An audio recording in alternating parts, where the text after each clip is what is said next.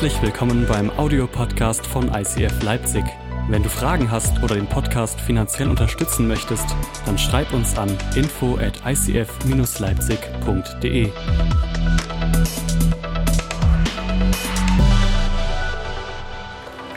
Cool. Bevor wir so ganz reinstarten, habe ich euch zwei Sachen mitgebracht. Und zwar ist es einmal das Buch zur Serie, das heißt überraschenderweise Kreiszieher. Das heißt, ihr dürft euch das gerne am Mediastore kaufen, weil wir natürlich an einem Sonntag in so einer 35-minütigen Predigt nicht über alles reden können, was es zu Gebet zu wissen gibt. Und deshalb, wenn ihr sagt, boah, das ist ein Thema für mich und ich möchte das nochmal vertiefen, dann holt euch das Buch ich habe das zur Predigtvorbereitung selber gelesen und es ist wirklich richtig gut äh, mit vielen coolen Geschichten, die einfach dazu ermutigen, zu beten und groß zu glauben. Deshalb holt euch das. Ich gebe dir das schon mal runter, Prissi. Und das Zweite ist, unsere ganzen Mitarbeiter haben das schon bekommen. Wir haben so wunderschöne Shape Journals designt und drucken lassen, weil wir möchten, dass ihr diese Serie mit in euren Alltag nehmt. Dass es nicht was ist, wo wir jetzt am Sonntag ein bisschen über Gebet reden und dann war es das, sondern wir wollen, dass ihr in eurem Alltag anfangt zu beten und Zeit mit Gott zu verbringen und an eurer Beziehung mit ihm zu arbeiten in eurem Alltag. Und deshalb dürft ihr euch heute umsonst bei den Gastgebern nach dem Gottesdienst dieses Shape Journal abholen. Wichtig ist, es ist eins für jeden da. Also wenn ihr als Mitarbeiter bei der Dankesparty schon eins bekommen habt, geht bitte nicht hin und holt euch noch eins. Aber wenn ihr noch keins habt, dann seid ihr herzlich dazu eingeladen, euch so eins abzuholen und es auch zu nutzen. Genau. Warum machen wir eine Serie über Gebet zu dieser Zeit des Jahres? Wo eigentlich Sommer ist, wir gleichzeitig in unsere Sommer-Celebration starten und mehr so gefühlt so eine lockere Party-Predigt-Serie vielleicht ganz cool wäre, habe ich mir auf jeden Fall gedacht. Ähm, aber stattdessen sonst keiner. Ich habe das gedacht. Ähm, aber stattdessen machen wir eine Serie über Gebet. Und was uns da nochmal wichtig war, ist, dass der René am Anfang des Jahres gesagt hat, es wird ein Jahr des Glaubens.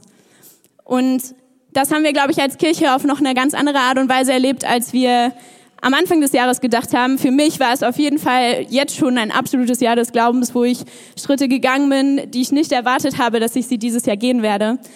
Und damit geht einher, dass wir lernen müssen, in unserem eigenen Leben geistliche Prinzipien anzuwenden und aufzubauen und Disziplinen zu entwickeln, die dafür sorgen, dass ich meine eigene Beziehung mit Jesus habe.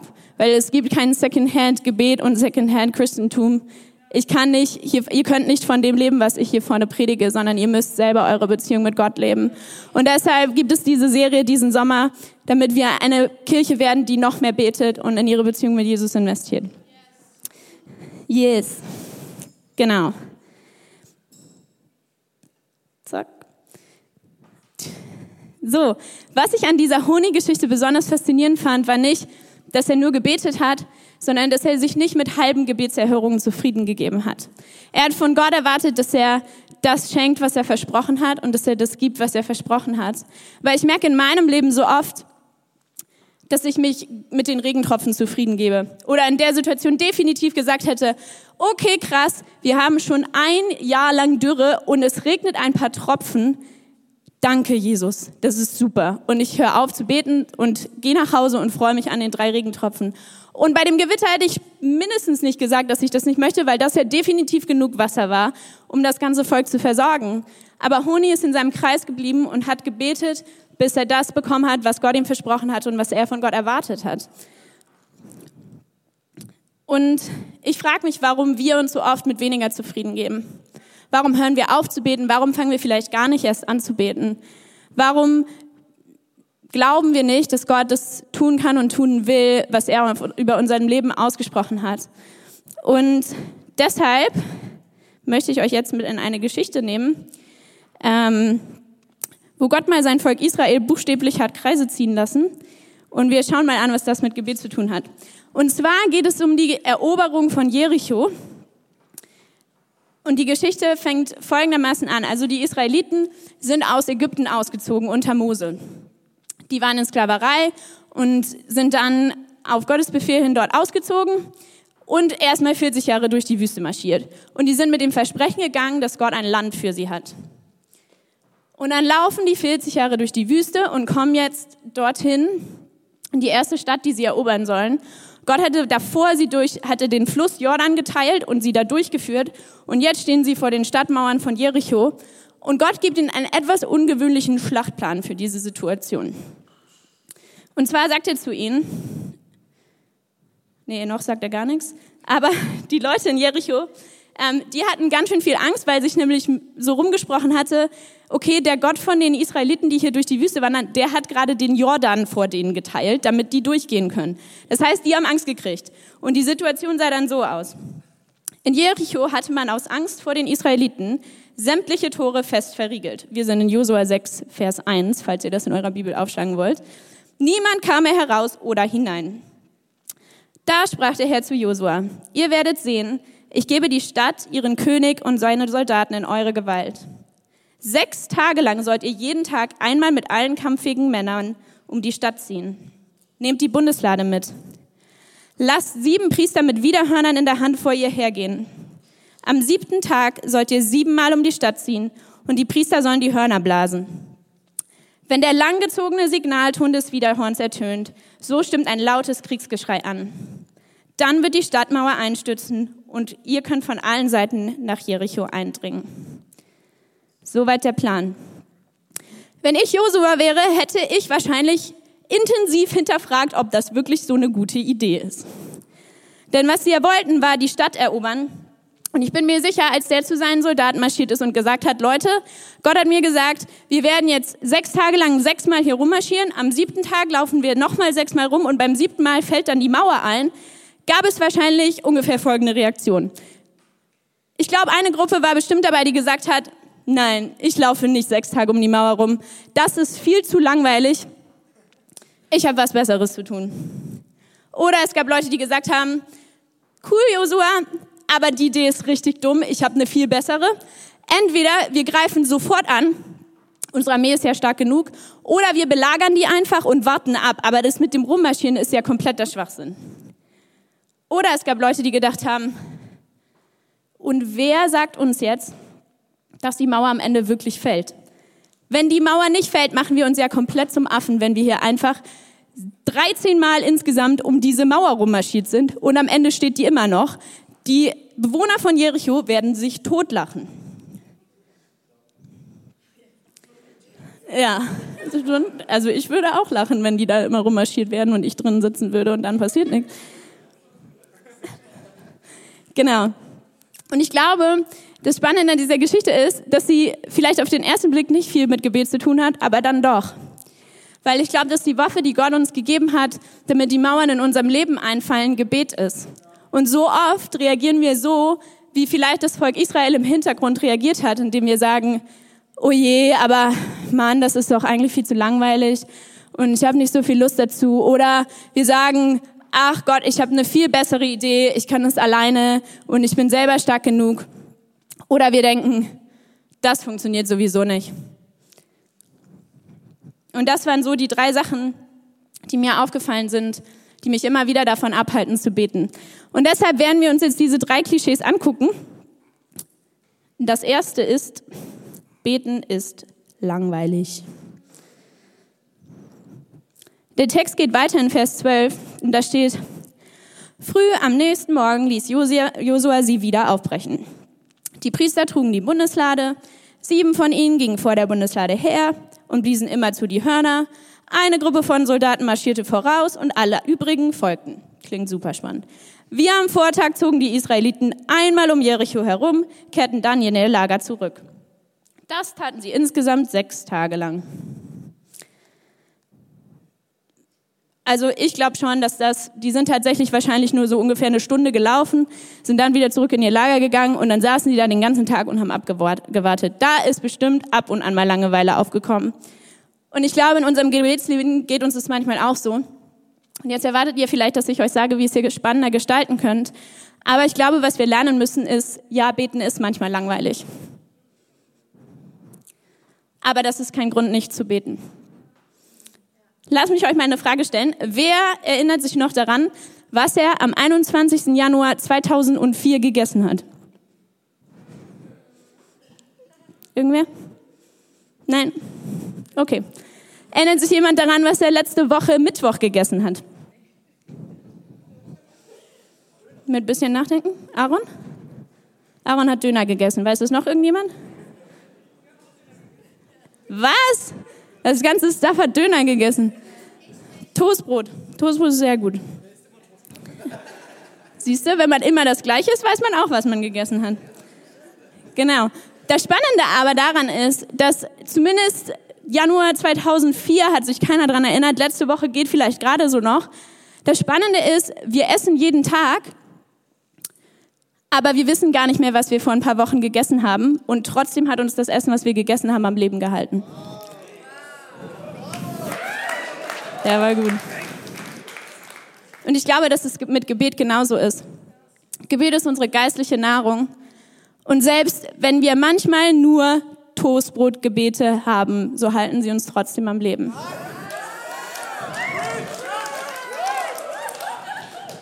Ich glaube, das Spannende ist, und das hat mir dieser Bibelvers nochmal gezeigt, darfst du einmal Matthäus 7, Vers 7 anwerfen, Uta. Den haben wir vielleicht schon öfter gelesen, da steht drin, bittet, bittet und es wird euch gegeben, suchet und ihr werdet finden, klopft an und es wird euch aufgemacht. Und manchmal beten wir so, als ob wenn wir einmal bitten und einmal suchen und einmal anklopfen, Gott es dann erfüllt und dann war alles super. Aber der Vers verliert ein bisschen von seiner ähm, Konnotation, die er im Urtext hat. Und zwar geht es da darum, dass diese Verben, das Bitten, das Suchen und das Anklopfen, eigentlich eine kontinuierliche Aktion sind. Also das heißt, bete immer wieder oder so fast hab einen Lebensstil des Betens und dann wird euch gegeben werden. Nicht bete ein einziges Mal. Und ich glaube, das müssen wir lernen, dass Gebet unser tägliches Brot sein soll. Und ich glaube, Toastbrot schmeckt manchmal gar nicht so gut, aber es hält uns trotzdem am Leben. Und Gebet soll in unserem Leben tägliches Brot sein und nicht eine jährliche Geburtstagstorte, die vielleicht manchmal viel besser schmecken würde, aber die uns nicht am Leben halten wird. Ich trinke mal Schluck. Mach ich. Hm? Genau. Der zweite Punkt ist, beten, das brauche ich nicht. Ich bin mir sicher, dass wenigstens ein paar Soldaten in dem Heer gesagt haben, ich habe die bessere Idee, wir greifen einfach an, wir sind stark genug, das schaffen wir schon irgendwie alleine. Die Idee von Gott klingt mega blöd, Josua, das machen wir auf keinen Fall. Ich weiß nicht, wie es dir geht, aber ich war auch schon in Situationen, wo Gott mir gesagt hat, Dana, ich möchte, dass du das und das machst oder ich will, dass du für das und das betest und ich habe entschieden, nein, nein, nein, nein, nein, nein, nein, ich kann es viel besser alleine, ich bekomme es alleine hin. Und ich war stolz und habe versucht, das alleine hinzubekommen. So ging es uns auch einmal in Australien. Eine kleine Geschichte. Da habe ich in einer WG gewohnt mit ein paar Mädels und unsere Wohnung war uns gekündigt worden und wir brauchten eine neue Wohnung. Und dann sind wir losgezogen und hatten uns so ein bisschen überlegt, was wir wollen und haben dann aber einfach angefangen, wie wild im Internet zu suchen ähm, und uns verschiedene Wohnungen anzugucken. Und das hat dann dazu geführt, dass wir kurz bevor wir aus unserer anderen Wohnung raus mussten, immer noch keine Wohnung hatten. Das war natürlich ein bisschen ungünstig, weil sechs Leute mit vielen Möbeln auf der Straße wären nicht so schön gewesen. Also haben wir dann da gesessen und waren so, okay Gott, was machen wir denn jetzt? Und wir hatten wirklich alle Energie, die wir hatten, aufgewendet und gesucht. Wie blöd. Und dann gab es eine Wohnung und die haben wir uns dann angeguckt und die sah richtig, richtig cool aus. Die war super nah am College Campus dran. Die war groß genug. Wir haben immer mit sechs Mädels in einer Dreizimmerwohnung gewohnt. Also war es wichtig, dass wir wenigstens einen großen Essraum und eine große Küche hatten. Und genügend Bäder, bei, drei, bei sechs Mädels auch ganz wichtig. Und dann sind wir los. Und zwei von uns haben diese Wohnung angeguckt und sind zurückgekommen und haben gesagt, die ist richtig geil, aber wir kriegen die niemals. Und dann ähm, haben wir das erstmal dabei belassen und dann eine Woche später war nochmal so eine Hausbesichtigung und nochmal zwei von uns sind hingegangen und die kamen auch zurück und haben gesagt, die Wohnung ist perfekt, aber wir kriegen sie nicht. Da waren lauter junge Ehepaare, da nehmen die doch keine sechs Mädels, die in diese WG ziehen wollen. Und außerdem hatten die gesagt, sie wollen nur fünf Leute haben und nicht sechs. Also saßen wir da und waren so, okay Gott, also das sieht jetzt ziemlich unmöglich aus, die Wohnung bekommen wir wahrscheinlich nicht. Und das Spannende war, dass wir an dem Abend mega Prayer Night hatten. Also das war so eine Gebetsnacht, die es einmal im Jahr gab und sind da hingegangen und tatsächlich ging es ausnahmsweise mal um Gebäude und wir haben für, für Kirchengebäude gebetet, aber hatten dann als WG den Eindruck, okay Gott, ähm, wahrscheinlich sollen wir einfach im Gebet nochmal vor dich kommen und für diese Wohnung beten. Und das haben wir dann gemacht.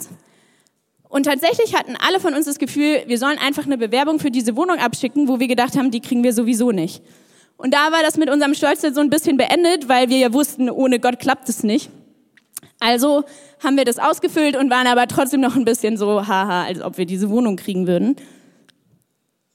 Lustigerweise haben wir genau drei Tage später eine Zusage bekommen und die haben auch gesagt, ihr könnt gerne mit sechs Leuten einziehen, weil wir ehrlich sein wollten, hatten wir denen das vorher gesagt und haben dann diese Wohnung bekommen. Und ich glaube, was mir die Geschichte immer wieder gezeigt hat, ist, dass Gebet ein Ausdruck davon ist, dass wir Gottes Hilfe brauchen. Und wenn ich in einer Situation in meinem Leben bin, wo ich das Gefühl habe, ich muss entweder nicht beten oder ich bin zu stolz zu beten, dann glaube ich entweder nicht groß genug oder ich habe Stolz in meinem Herzen und denke, ich kann es alleine machen. Und deshalb ist Beten wichtig, weil Gebet ein Ausdruck davon ist, dass wir Gottes Hilfe brauchen. Und der dritte Punkt ist, Beten bringt sowieso nichts. Ich glaube, es ist einfach nach der siebten Runde, wenn die Mauer gefallen ist und Jericho erobert, zu sagen, ich wusste es doch, Gott wird es schon machen und ich habe es die ganze Zeit geglaubt. Aber viele von uns, mir geht es oft so, ich weiß nicht, wie es dir geht, neigen dazu, auf Runde 6 aufzugeben und zu sagen, okay Gott, ich habe nichts gesehen. Die Israeliten sind sechsmal um diese Mauer gewandert, dann am siebten Tag nochmal sechsmal und zu diesem Zeitpunkt hatten sie kein sichtbares Zeichen dafür, dass bei Runde 7 die Mauer fallen wird. Es hatte sich einfach gar nichts verändert auf der sichtbaren Ebene. Und vielleicht kennst du Situationen, für die du schon ewig lange betest. Vielleicht hast du Kinder, bei denen du dir wünschst, dass sie Jesus kennenlernen. Oder du wünschst dir einen Job, einen neuen Job, weil ein Alter nicht so cool ist. Oder du kämpfst seit Jahren mit Krankheit. Und du bist kurz davor aufzugeben zu beten, weil du sagst, hey Gott, es bringt sowieso nichts. Ich habe keinen Unterschied gesehen. Ich komme immer wieder vor dich, aber es bringt einfach gar nichts. Und wenn es dir heute so geht, dann möchte ich dich ermutigen, nicht aufzugeben, sondern fang wieder an zu beten. Und der Grund dafür da ist, das Gebet zwar nicht immer deine Situation verändert, aber Gebet verändert immer dein Herz. Und ich glaube, dass bei Gott das Ziel nicht so oft ist, dass das Gebet, was wir beten, erhört wird, sondern vielmehr, dass wir mit ihm unterwegs sind. Und was er mit den Israeliten gemacht hat, als die im Kreis rumgelaufen sind, ist, glaube ich, dass er an ihren Herzen gearbeitet hat. Dass er ihnen beigebracht hat, dass Beten manchmal bedeutet, ich halte durch und es ist vielleicht nicht so spannend und es ist langweilig. Und dass er ihnen gezeigt hat, ihr schafft es nicht ohne mich, sondern mein Plan wird funktionieren. Und das Dritte ist, dass er ihnen beigebracht hat, dass Beten nie umsonst ist, sondern dass es sich immer lohnt. Und das Spannende ist, dass die Israeliten was mit hatten. Das haben wir vorhin in dem Vers, wo stand denn das? In Vers 4 sagt Gott zu ihnen, nehmt die Bundeslade mit. Und die Bundeslade steht im übertragenen Sinne für die Gegenwart Gottes, die mit ihnen mitgegangen ist. Das heißt, während die Israeliten ihre Kreise ziehen um die Mauern von Jericho, haben sie die Bundeslade die ganze Zeit mit dabei. Das heißt, sie laufen in der Gegenwart Gottes und bauen Beziehung mit ihm und lernen ihn besser kennen. Und ich glaube, dass das das ist, ähm, was im Gebet passiert, auch wenn wir das Gefühl haben, dass das, wofür wir eigentlich beten, sich noch gar nicht verändert hat. Und Gott war es viel wichtiger, auf dem Weg um die Mauern herum, dass sich das Herz von den Israeliten verändert als dass die Mauer fällt. Und ich glaube, wir fallen dann manchmal leichter rein zu denken, okay, wenn ich jetzt nur oft genug um diese Mauer herum marschiere, dann wird endlich das passieren, was ich möchte. Wenn ich nur oft genug bete, wenn ich jeden Morgen mir vielleicht eine halbe Stunde Zeit nehme und sage, okay, jetzt setze ich mich wirklich hin und mache das, dann wird Gott das schon machen. Und das Problem dabei ist, dass Gott keine Wunschmaschine ist. Und Gott ist auch nicht wichtig, dass wir hart dafür arbeiten, sondern der Grund, warum die Mauer gefallen ist, ist, dass Gott derjenige ist, der treu zu seinem Versprechen ist. Und dass die Israeliten gleichzeitig gehorsam waren und mutig genug, ihm zu vertrauen. Und deshalb passiert am Ende Folgendes, in Vers 15. Am siebten Tag brachen sie bereits bei Sonnenaufgang auf und zogen wie zuvor um die Stadt herum. Am diesem Tag jedoch siebenmal. Beim siebten Mal, als die Priester die Hörner bliesen, rief Josua seinen Männern zu, Schreit so laut ihr könnt, der Herr gibt euch Jericho. Und weiter in Vers 20. Die Priester bliesen ihre Hörner und die Soldaten stimmten das Kriegsgeschrei an. Da stürzte die Mauer von Jericho ein.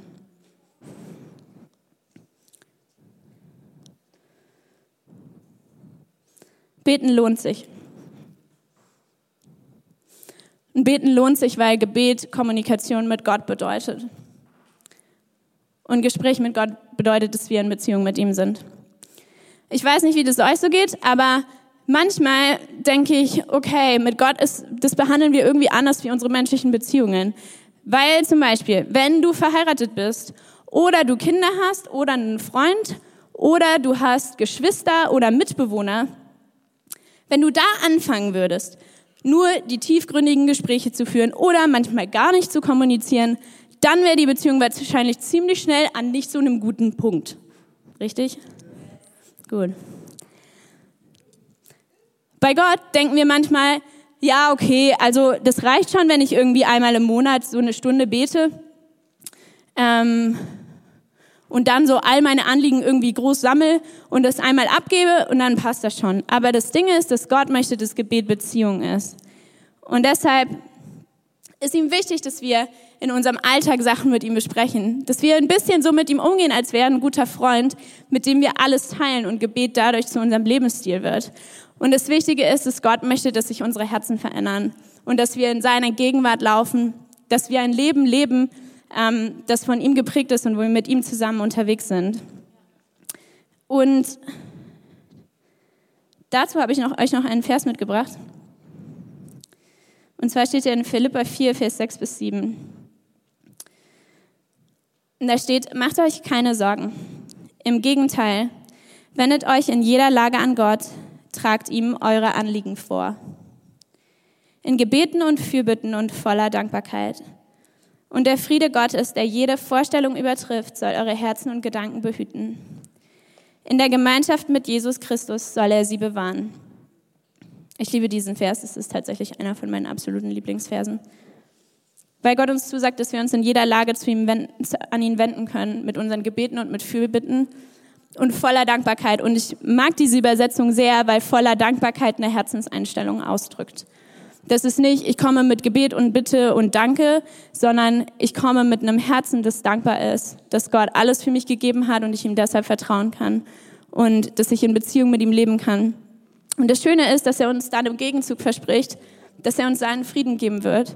Und ich glaube, dass das super schön ist, weil es nicht bedeutet, er sagt nicht, und dann werde ich all eure Gebete erhören, sondern er sagt, und ich werde euch meinen Frieden geben. Er sagt, wenn ihr das zu mir bringt, dann werde ich euch meinen Frieden geben, der alle Vorstellungen übertrifft und er soll eure Herzen und Gedanken behüten. Und ich glaube, gerade wenn wir in der Phase sind, wo wir merken, boah, ich habe schon so viel dafür gebetet und es ist nichts passiert, dann sind unsere Gedanken und Herzen manchmal ganz schön angegriffen. Und vielleicht merkst du, boah Gott, eigentlich vertraue ich dir in dem gerade nicht mehr. Und ich möchte dir nochmal zusprechen, wenn du deine Sorgen und deine Bitten an Gott abgibst, dann gibt er dir seinen Frieden. Und er bewahrt dich in Gemeinschaft mit Jesus Christus. Und es ist doch so schön, dass wir in den Gebeten und in den Kreisen, die wir ziehen, nicht alleine sind, sondern dass wir wissen, dass wir in Gemeinschaft mit Jesus sind. Erinnert ihr euch noch an Honi vom Anfang? Sehr gut. Ich glaube, was ihn dazu bewegt hat, im Gebet dran zu bleiben, zu sagen, ich, ich höre nicht auf zu beten bei drei Regentropfen und ich höre euch auch nicht auf zu beten, wenn das ganze Gewitter kommt, sondern ich höre erst auf zu beten, wenn ich das bekommen habe, was Gott mir versprochen hat. Ist, dass er tief in seinem Herzen geglaubt hat, dass Gott ihn hört. Und die befanden sich in der Phase tatsächlich, die Israeliten, wo Gott lange nicht gesprochen hatte, wo ähm, der letzte Prophet schon über 400 Jahre gestorben war und das Volk irgendwie so das Gefühl hatte, hey, hier passiert nichts und Gott spricht nicht zu uns. Und dann haben sie gemerkt, bei Honi war es anders. Der hat geglaubt, auch wenn Gott nicht zu ihnen spricht, dann glaubt er trotzdem, dass, dass Gott sie hört. Und 100 Jahre später wird Jesus geboren. Und tatsächlich sagen manche Leute, dass wenn es Honig nicht gegeben hätte und dieser Regen nicht gekommen wäre, dass es die Generation ausgelöscht hätte. Die Generation, die vor Jesus gelebt hat. Und er wusste einfach tief in seinem Herzen, dass Gott Beziehung mit ihm will und dass er auf seine Gebete hören wird. Und ich glaube auch, wenn Gott manchmal unsere Gebete anders beantwortet, als wir uns das vorstellen, als du dir das vorstellst oder als ich mir das vorstelle, dann dürfen wir wissen, dass Beten sich lohnt, weil Gebet uns immer in eine tiefere Beziehung mit Jesus führen wird.